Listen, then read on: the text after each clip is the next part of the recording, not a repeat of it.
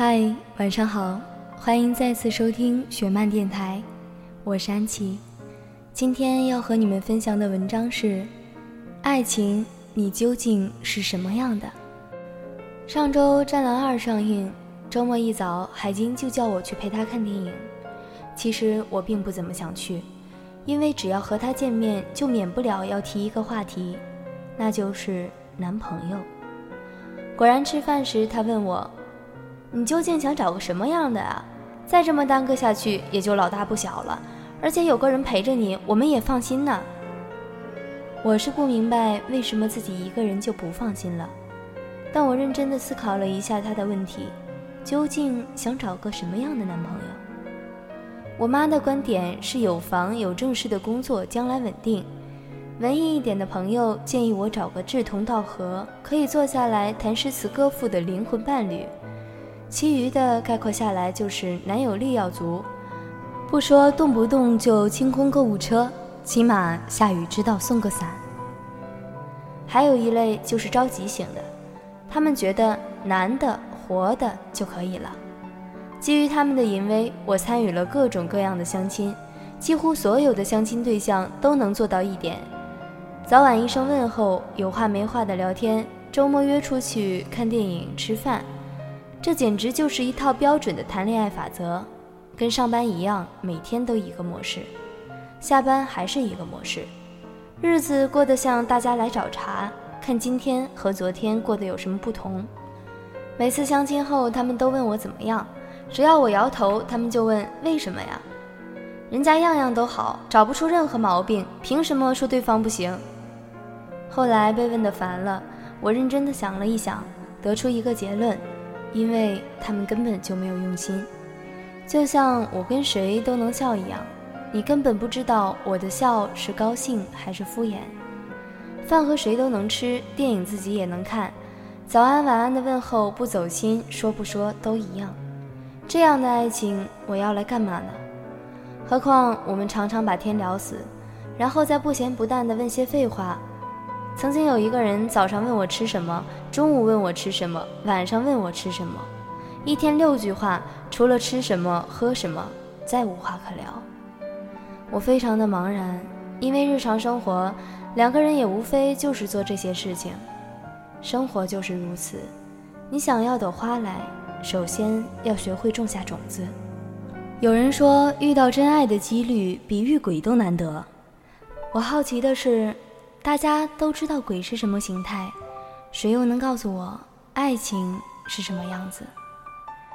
二十岁之后，我开始收到各类请柬，起初是一些哥哥姐姐、同事里年长的前辈，偶尔也有动作比较迅速的同学朋友，而婚礼的另一个主角无一例外，都不是我最初见到的那个人。其实这也无可厚非。走不到最后，只能证明没有缘分。只是每当我问为什么是他时，收到的答案千篇一律，因为他适合。我不知道何为适合。男方有房有工作有车，女方有钱事少有长相吗？听起来这些是婚姻必不可少的条件，可这些条件里却只字不提。我们越长大越发现爱是奢侈品，你可以幻想却无力购买。我总听结了婚的朋友说，婚姻是两个家庭的事，两个家庭和谐才能真正的和谐。可是婚姻首先应该是自己的事才对。我一直相信事在人为四个字，如果你真的够坚持，总有办法调节对方的关系。说到底。还是不爱，所以面对麻烦时，谁也不愿意付出。表哥大我一岁，前几天订了婚，通过聊天我才知道，未来的嫂子是通过相亲认识的。而那时候他有女朋友，为这事儿他们一家召开了家庭会议，会议的中心思想就是选谁，最后自然是表哥妥协，舅母一句。知根知底，我们放心，奠定了胜利的基础。我一直没敢问表哥，爱他吗？这个问题或许根本没有答案。我们这代的人物质条件太过丰富，以至于精神层面极度的匮乏，选人的标准也很原始，谁对我好我就跟谁，只是对方也许对谁都很好。可是有时候我甚至觉得，对人好已经成了一种本能，因为只有这样才不会显得生分，不会感觉孤独。一个月后，表哥订婚。订婚宴上，两人的一举一动，任谁也都不会觉得他们仅仅相识月余。半年内，两人将结婚，他们看起来很幸福。可是从表哥的字里行间，其实不难听出他的无可奈何。他问我是不是感觉稀里糊涂就决定了这一生。我无话可说，总觉得这是他对自己的问句。或许爱是一种模式，两个人聊得来是爱的一种，对另一个人无私的奉献也是。稀里糊涂的爱未必不是一件好事。但两个人若是没有激情和心动的感觉，对方是任何一个人都可以代替的存在，那这样的感情真的有意义吗？有些人总想着对方不够优秀，可问题是你自己是一个优秀的人吗？当爱情到了提出各种条件来弥补对方的不足时，是不是应该反思，那个究竟是不是对的人？爱一个人是不是要包容对方，容忍对方的不足？那么怎么样的容忍才合适？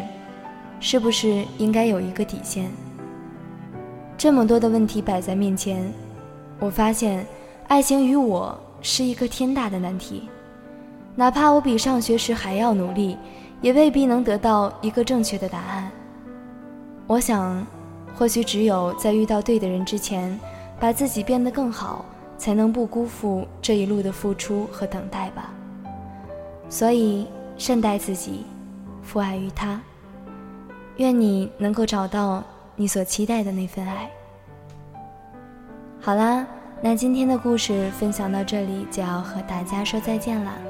如果你们也有什么想和安琪说的，或者是想在以后的节目中听到的，可以给我们的微信公众号十七 seventeen 留言，我们在这里等着你。晚安。